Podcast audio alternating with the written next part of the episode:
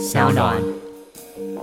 国民党对于这个年轻世代啊的选票，还有中间选民的选票，的确是未来必须要很认真的去面对，然后呢，重新赢得他们的支持。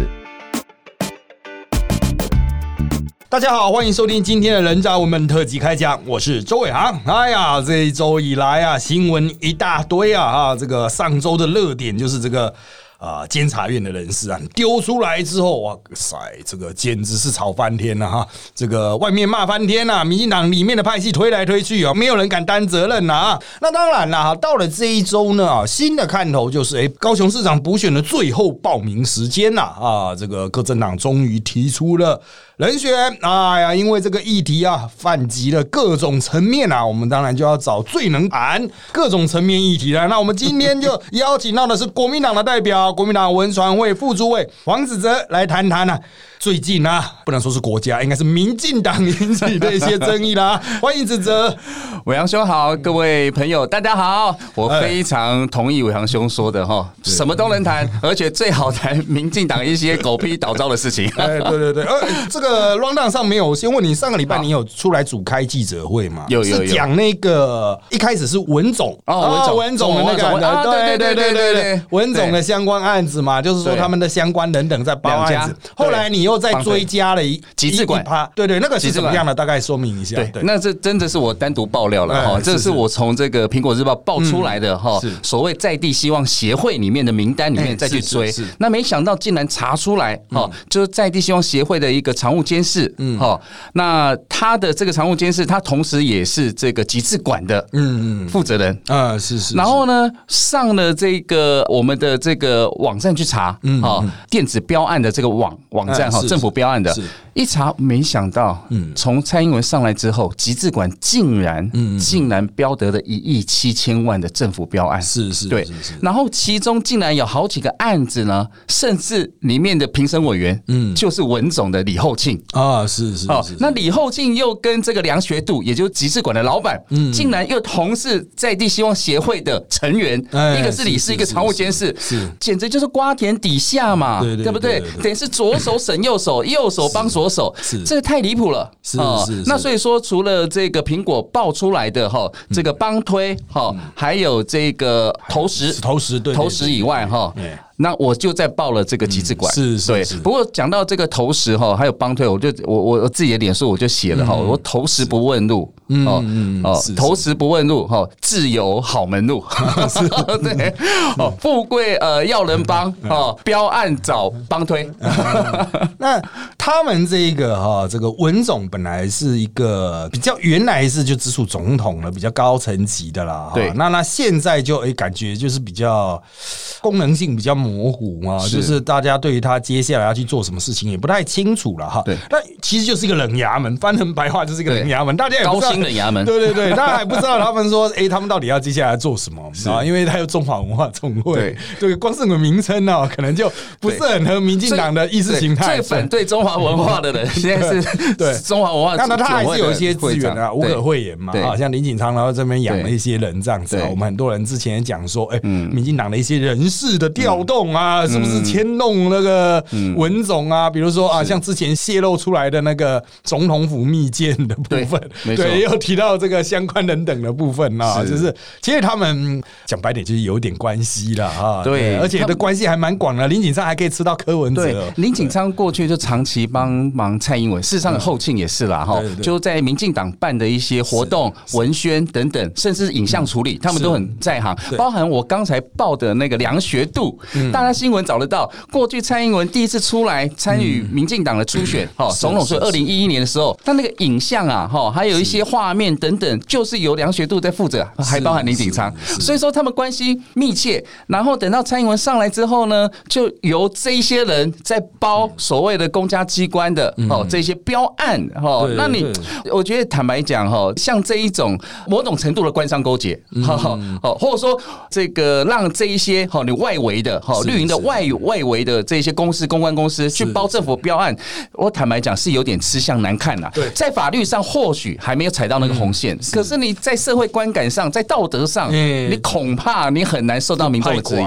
第二，这个很现实的问题哦，像我们自己也有公司啊，我们也做新媒体，然后我都从来不接政府标案，因为全部都认识，会被人家讲话。第二，我去他也压力大，我也压力大，何必？花天你下嘛，对啊，钱也难赚，还不如赚民间的钱。就是每个人都有不同的考量啊。不过好看难看的，他们的这个问题，我翻成白话就是，感觉起来这些公司的存在，其实就是为了要去接政府标案。这种操作的比重啊，啊，占他们公司营业的比嘛，你也不是说，哎，比如说一个很大的广告公司、很大的行销公司，他什么都接，接个政府标案合理嘛？认识一下也合理嘛？但是比较小型的公司，感觉起来都是在刷政府标案的。没错，对啊这个伟阳兄讲到一个重点哈，我刚刚讲到极致馆哈，我举一个例子，最明显的就是在蔡英文上来以前，就是二零一五年，你知道他公司啊，在政府标案里面标了几个吗？一件，他当年只有一件政府标案，到二零一六年开始，哇，突飞猛进，四件、五件、七件、八件，是是，然后呢，累积哈到今年六月为止一亿七千万，所以你就很明显，这个都还是大的标，哎，对。对啊，它不是小的，不是小的，对对对，其实啊，这个。也不能说公道自在 人心，但是还是希望有一些认识的朋友们 哦，这个做生意还是啊，不要把鸡蛋放在同一个篮子里。道义有道，对对对，要赚钱要发大财哈，还是有发大财的方法。好，那我们再转回来，接下来下一个议题的高雄市长补选，今天呢，我们录音的同时了哈，是上午嘛哈，但是下午应该就会告一个段落啦啊，一定就可以确定到底有谁出来。是，那目前看来哈，三党了哈，这个国。民党、民进党哈，民众党跃跃欲试了哈，这个基本上都会推出人选。那大家看点有很多了哈。那像国民党是要推李梅珍啊，那在之前我们就已经传很久了，就什么四十岁左右女性啊，正二代里面找一个不。蛮多这种条件的人，那只有有一个段落说啊，不要找市议员，担心议长的选举会出现变化，因为高雄市议会哈，这个有时候也不是国民两党问题，是大家会有各种不同的人际链接啦，相对也是比较复杂一些，可能长期有一些地方脉络，那你说牵一发动全身啊，很难瞧啊，瞧不定，接下来会怎么发展？不知道，议长这一块我们先把它移开，就怎么发展不知道，因为它太复杂了。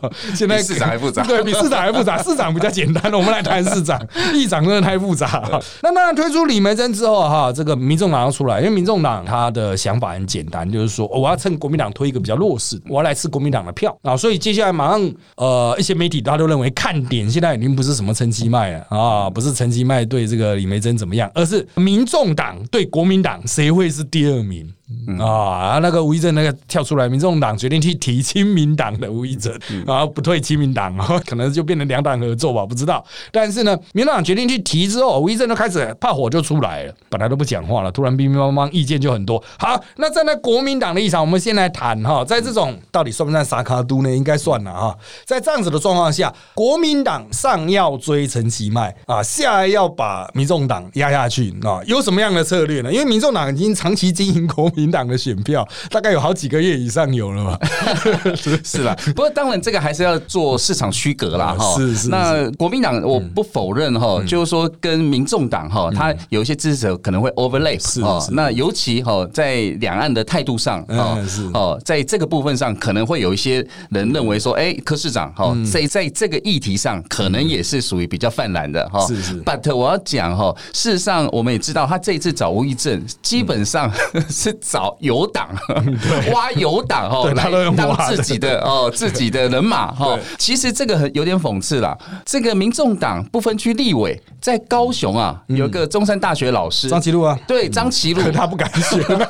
是，我说你自己有立委不敢投入，结果你找了亲民党的人来哈，当你的政党的哈这个提名人，某种程度是显示什么？就是说民众党在高雄他的实力。或者说基层的这个能力，恐怕还是远远不足。他甚至连一席自己的这个市议员都没有。当然，我觉得他应该还是志在参加啦，不在得奖哦。不过。他能否，比如说，对于蓝跟绿哈，各挖一点起来？我是说，在某种程度上，有一些支持的群众可能还会 overlap 跟民进党。比如说，我认为说，像年轻族群，这个民众党跟民进党可能在重叠性就高一点。是啊，那我刚才说了，民进党在比如说在这个两岸的哈这个立场上支持的群众，可能跟国民党会 overlap 一点。所以我觉得各吃一点啦哈。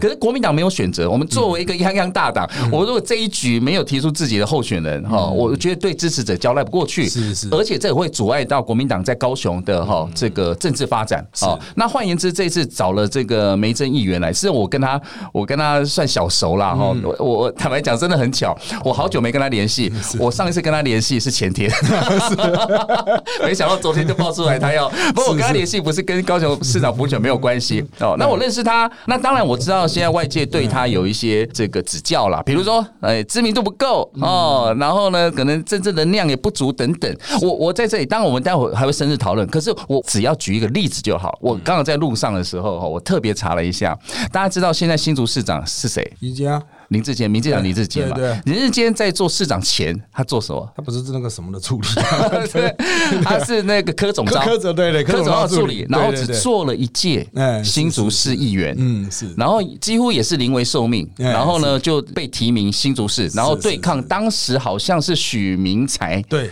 对抗国民党提名许明才，对，结果一一千多票，嗯，赢了。是，我一说英雄出少年，嗯，这个时候梅珍议员。现在已经是第三届议员了，对啊，实力可能比当时的林志坚在当地还强一点。加他家里的经营，哎，对阿杜一出来，对啊，你爸爸哈也得关黑下面。所以说我的意思讲说，当然这一局对国民党困难哈，我觉得我也不会演哈。但是呢，你只要看过去林志坚哈，对民进党也是一个骑兵嘛哈。所以梅珍议员呢，我认为不是完全没机会哈。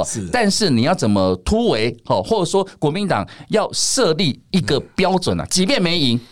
我个人认为，那个低标在于你能不能保住我的基本盘。是，比如说过去国民党在高雄市长选举正式的选举里面，哦，坦白讲最低的时候，没记错的话，应该是一四年，二零一四年推出那个杨秋兴，当时我们得票率三成。嗯，好，那我会说这次的得票率，我个人认为这是低标。是是，如果低于这个，我我觉得对国民党而言是会是重伤。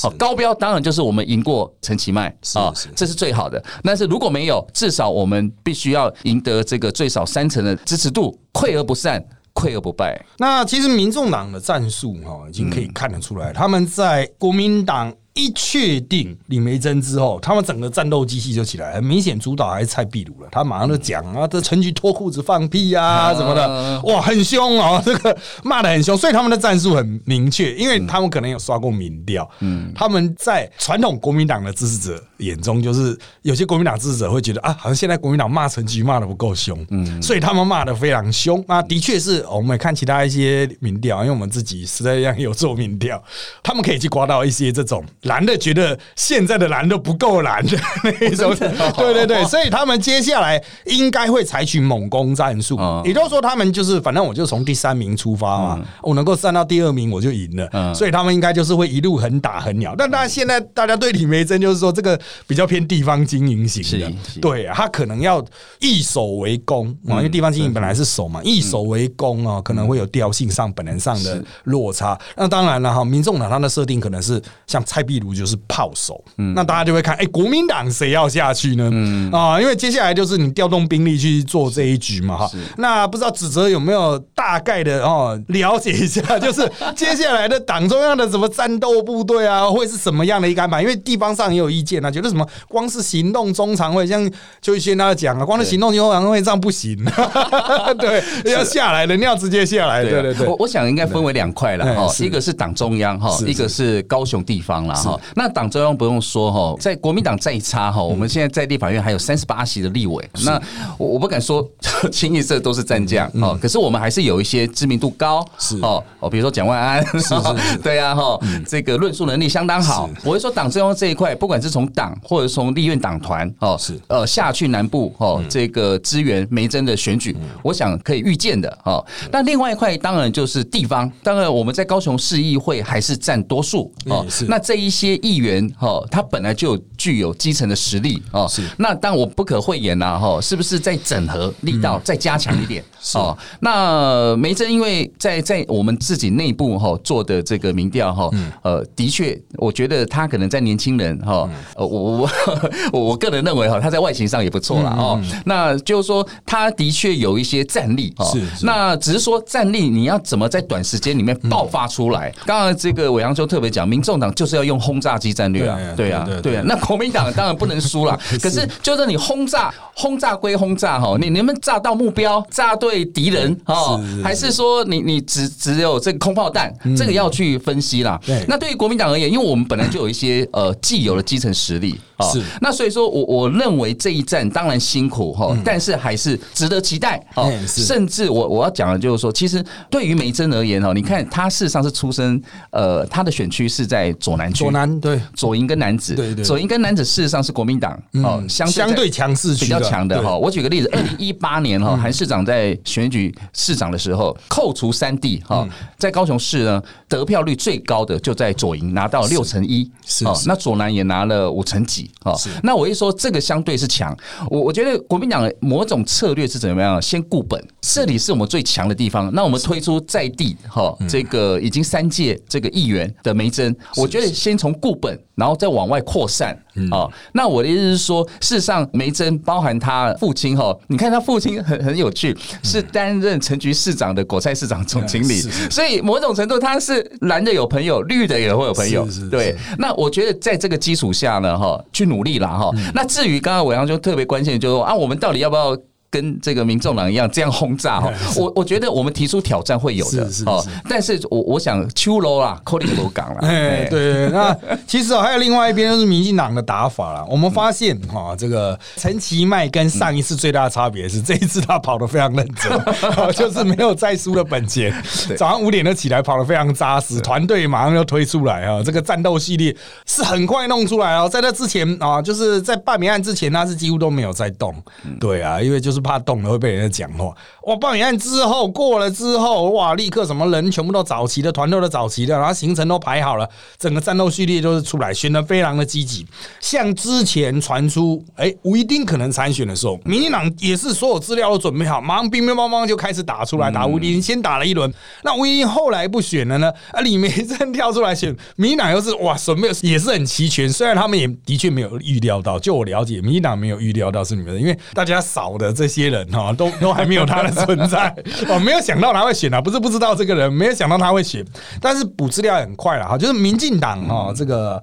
还是有备而来哦，就是务必要拿下这一张。那当然，大家会帮陈金曼他们公开讲是啊，设一个高标了，比如啊，希望有上次的七十四万，对。但实际上，我们大家侧面、正面，不管哪一面了解，他们应该都是要守五十七点五的，就是罢免同意票数、罢免门槛，对，罢免同意票的门槛呐，对，这个是一个就是心理上的关卡。可是他们现在有点啊，就我们所知哈，就是评估投票率可能就是五十万出头，嗯，哦，就是比较难投得出来。那他。他们当然会担心一点啊，就是国民党底部大概三十几万，一定该是有啊。那往上成长不知道，那接下来民众党会分掉多少票不知道，当然不至于会让整个选举会有危险，但是哦，也难保哈。会生意外嘛，所以他们应该也会采取猛攻，嗯哦，就是说民进党还是会采取攻势，不会说我领先了，我就像上次一样悠哉悠哉啊，到时候最后面突然被逆转。所以哈，在关于你梅珍的个人条件方面啊，那当然显然可能从各种角面去攻击了，就是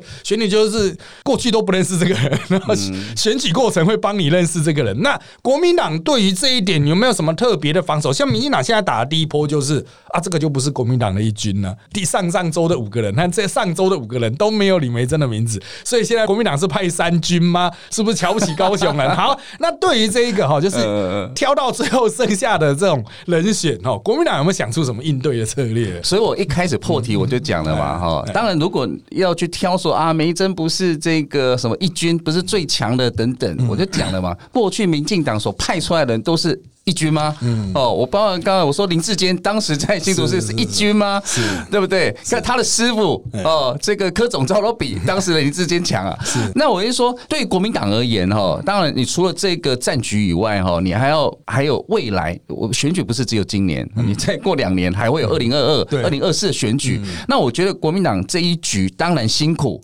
可是呢，某种程度也必须要以战养战啊。是哦，假设即便这一次真的不幸落败，可是。是，至少我觉得，呃，你给一个年轻人机会，哦，让他培养。尤其在国民党比较占优势的选区，有没有可能未来我们把高雄市一席立委最少拿回来，嗯对不对？我觉得这是一个这个呃必须要预设的目标啦，哈。所以选举不能只看现在啦。那我我觉得各自有各自的难题。刚才伟阳老师特别讲哦，这个奇迈他这一次得票数恐怕是大家最关心的哈。阿利亚撇拍垮，你的正当性就不足嘛，哈。不过陈其迈我我觉得很有趣啦，他在投入选举的时候，他讲了一句话，我印。印象很深刻哈，他说：“那他这个选高雄市长是我的目标，说 是我终身的职志，对我爬都要爬到。”我觉得这个奇迈副院长客气了哈，不需要爬，民进党已经把你扫除所有的障碍，连红地毯都帮你铺好了，对，用八百人大轿抬着你要进入高雄市政府，不需要爬，这么多人哈，国家机器、国家队在帮忙你哈，当然要选举好的状况要比梅珍来的轻松多了啦哈。那反过头，这个伟阳兄特别。关心说，哎啊，那梅珍这个部分怎么防守？我其实坦白讲，我们当然有预料到，就是说对手陈其迈到底要攻哪几个部分然后你说啊，不管是他到底是一军哈，我觉得这个倒是好处理了。我我觉得如果你要这样轻敌，我觉得某种程度会伤害到陈其迈。啊，你说这个时候已经选过三届议员了啊，他只是比较没有全国知名度。我觉得在高雄他还是有一定他的这个基本盘或知名度啦。哦，那这个部分我觉得攻这个力道不会够。那另外一部分。其实我看媒体今天也很多报道，又说他父亲哦，好像黑白两道，好像都有都有认识哦哦，叫影射啦，是不是？他这个有点江湖味、江湖气息等等啊哦。那要攻这一点哦，事实上对国民党不是难处了哈。第一个，他的父亲基本上目前没有什么 没有什么真的是案件嘛哈。那第二个程序也不会用啊，不是这样？是是是，这不逻辑问题。没错。那第二个就 那个我杨忠破题了，就是说事实上你如果连陈局市政府都会用他做果菜市场的这个总经理，代表这个人不会有问题。如果这有问题，那连陈局都会有问题嘛？对不对？哦，再来呢？我觉得就是说，基本上哈，他父亲的这个角色哈，我觉得就是说，他只能显示他人脉很广。那如果你硬要去打，那我们就要问呢，陈其迈的父亲陈泽南，他可是真的有贪污案被判刑的哦，这个反而会伤到他自己啦。那我觉得，当然除了我，我觉得在给外界感受的。确会觉得说啊，好像这个我们。提出候选人哈分量似乎不足，你要相对陈其迈哈在政治历练上比较老道哦，然后呢已经打滚很久，会有一点。可是反过来，缺点有时候也变成优点嘛哦，就是小清新嘛，女性哈长得漂漂亮亮，相对是比较安全的牌，不是敌人会爆炸。其实我们有有还是有做过基本的那 study 啦哈。我说事实上，梅珍她从政这三届议员，其实没有什么案件呐哈，不管是。什么 什么无微博。狗屁倒灶的事情哈，所以基本上我觉得他这个小清新哦，然后年轻，对他相对这个陈其迈还是一个加分的地方。对对对，那其实陈其迈，我觉得刚才大指责是讲说民进党帮他清出一条路了哈。不过民进党在上周末也捅了陈其迈一刀，党中央民陈其迈明明是英系的哈，结果英系出了大事，就是这个监察院副院长的提名风波了哈。当然这两天呢，蔡英文是说啊，我负责嘛，因为最后面是我送出。之文，我负责了。我讲的也是白讲，因为他后来以后也不选了。但是现在在选的是陈其迈。我听到说早上五点，他第二天嘛，礼拜四传出来，礼拜五早上五点去拜票，五点就开始被骂，骂到中午。所以这个是真的很大的争议的人士了哈。当然，民进党这边吵的就是到底谁的决策，没人敢出来负责。这个讨论的很多哈，就各派系都出来放话，是是你是你啊，你要负责，就是。大家明明一起做了决议，他们讲叫集体闯祸了啊！我明明就是有一个头，你就承认就好，结果现在大家都不肯承认，然 后全部都互相推，这是一趴。那再来就是说决策的圈圈太小，比如说很多英系的要角都不知道。哦，像陈其迈他在选他自己会有 feel 嘛？哦，这个到底对他是有没有帮助嘛？那我还要问其他英系的啊，像蔡依瑜他们都说他们事情都不知道啊，看到 他明明是英系都不知道，英系都不知道，因为英系都没有去咨询。那柯建明是说他比较早一点点知道而已，比大家早一点点，但是早多少他也不敢讲啊，就是出现一个没人负责状但这的确哈有冲击到呃民进党的选情啊，包括蔡英文的支持度等等，那掉十趴，对之后可能会有更明确的这个。反映出来哈，就是有蛮多人对这样的提名是失望。当然，对国民党来讲哈，最主要的就是之后黄建庭原本是个活棋，就没办法运用了。他不知道指责是怎么看这一次事情啊？你认为哈，民进党在这一次的这个操作上，因为民进党说我们海纳百川嘛，因为本来就什么都有，民众党也有什么什么什么什么什么台联的，现在什么都有哈，实力之前是实力的也有啊，理论上这样做，但是。感觉起来就是做的整个都是大家不满意，那你怎么看呢？我我觉得哈八个字啦哈，手法拙劣哦，信用破产哦，就是说蔡总统当然名义上讲说啊，我这个提提这个黄建庭啊，或提其他在野党的吼，或者是促进这个蓝绿和解啊，哦，对话啦，哦，怎么等等，真的是有点狗屁啊！哈，第一个我讲哦，假设真的要促进蓝绿和解哦，那就不需要搞党产会、促转会 对啊，然后呢，还有这个苏贞昌等。一堆绿营的人天天在抹红国民党哦，还记得吗？苏贞昌还讲说，哎，我国民党是配合一国两制的啊，我们要他道歉，到现在还没道歉。我会说，拿这个来作为这个蓝绿和解的哈一个象征或标杆哈，这个说不通的。那手法拙劣，就是说，假设你真的哈。要提这个国民党的人，就好像过去马英九也会提非国民党人士嘛。可是你总要有一个步骤，开大门走大路嘛。哦，啊，你这边逃来暗去，好偷偷的去找这个黄建庭，好，感觉是挖墙脚。那事先国民党完全不知情，是哦。那当然，我必须要说，黄建庭县长做法上还是有点不够圆融啊。哈，比如说他在接受到民进党，不管是蔡英文或蔡英文的代表，哦的通知说，哎，我可能要提名你做监察院副院长的时候，他应该第一时间应应该要要求蔡英文总统直接跟国民党的主席蒋启成是要对谈，所谓党对党的沟通这个机制嘛？对对对。啊，结果你透过这个黄天野在前一天 才跑去跟江启成讲这个事情，那江主席能做什么呢？我们等于是有点知道背后被开了一枪哦，所以我觉得这个手法相当拙劣。那对于民进党而言，我觉得他当然他也有很多附加的利益啦。哦，刚刚讲了，比如黄建庭本来有可能代表在国民党二零二二年而布局县市长的选举。对不对？那我先把你砍掉嘛啊！你之后的副院长就断了你这个路嘛啊！第二个破坏这国民党的这个内部的团结的氛围，对不对？感觉有跳船潮了哦，国民党要登衰哦哈！另外这几人要去做民进党的瓜，这一箭好几雕啦。好，那当然这个部分我觉得就是相当的恶劣拙劣。那政治诚信指的是。他们跟黄建廷哦，甚至是未来的黄建廷们，我是说，未来谁敢相信民进党啦？这个真的非常好的例子。这一次真的是太夸张了。这个黄建庭主要是不只是跟国民党谈了，因为民进党一向都不跟其他党对党谈的。对，但是他跟他答应黄建廷的事情，对，这个是比较夸张的。他还答应他说你官司没有问题。对啊，这个到底是谁答应？对，因为他官司还没完呢。是对对，你总统府怎么可以去说他官司没问题？这个。他的没问题到底是指什么？对，到底是谁讲的？到现在我们都还是问号哦。没错，事实上，我前天在国民党记者会，我有公开公开希望哦，蔡英文总统可以说清楚讲明白，因为黄建庭县长已经非常明确的指出两个点嘛。哦，第一个，你要拿我当挡箭牌，嗯，哦，事实上就是为黄救局，哦，对不对？哈，就把这些箭靶箭头都指向黄建庭，然后大家淡忘了陈局事实上有多么不适任、不适格。是一个问题。那第二个就是说，当时蔡英文找黄建庭的时候，是就刚才老师讲了，有答应他要帮他扫除障碍嘛？说他的他过去的官司还有美丽湾的开发案不会有问题的哦。我们要把这些党内的哈这个声音，我们会去沟通疏导哦。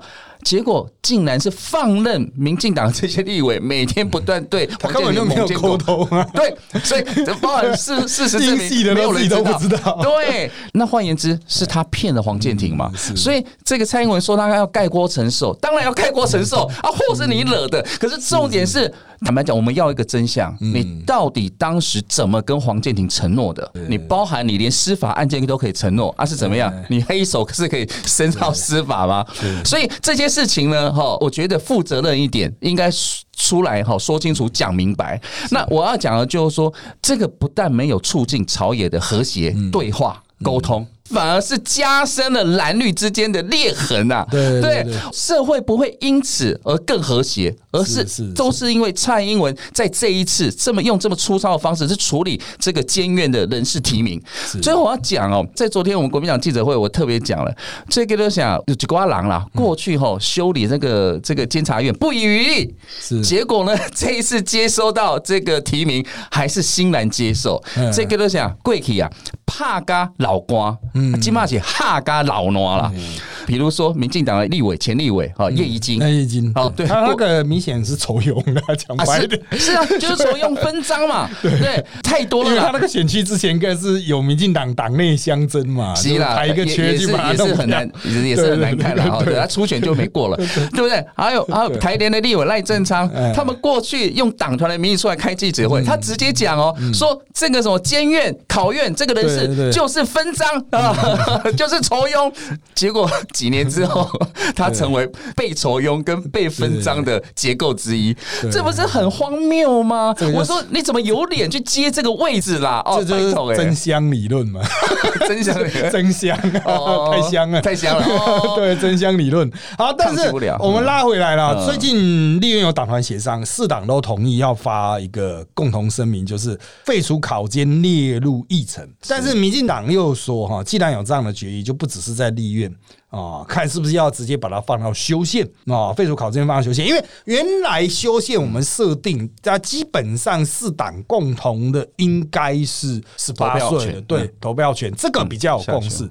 其他的啊，会动到政府体制的啊。原则上是不太会过，当然了，像原来时代力量就已经说要提废考监啊，就列入了嘛哈。现在民进党也可能会列入，那就国民党的看法呢？国民党接下来哈，理论上是不太可能列入很实质的讨论议程啊。可是它会变成一个政治攻防，会不会影响到二零二二选举未定之天呢？嗯，但是就指责的看法，你认为这个哈会变成接下来攻防的要点？那国民党会站在什么样的位置？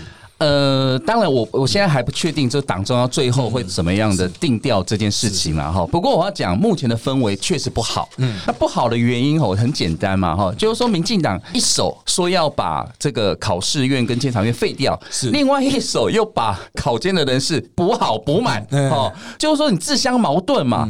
那几处两金哈，几处黑楼，这个让人家没有办法这个理解或接受。的确，我觉得让这个议题在。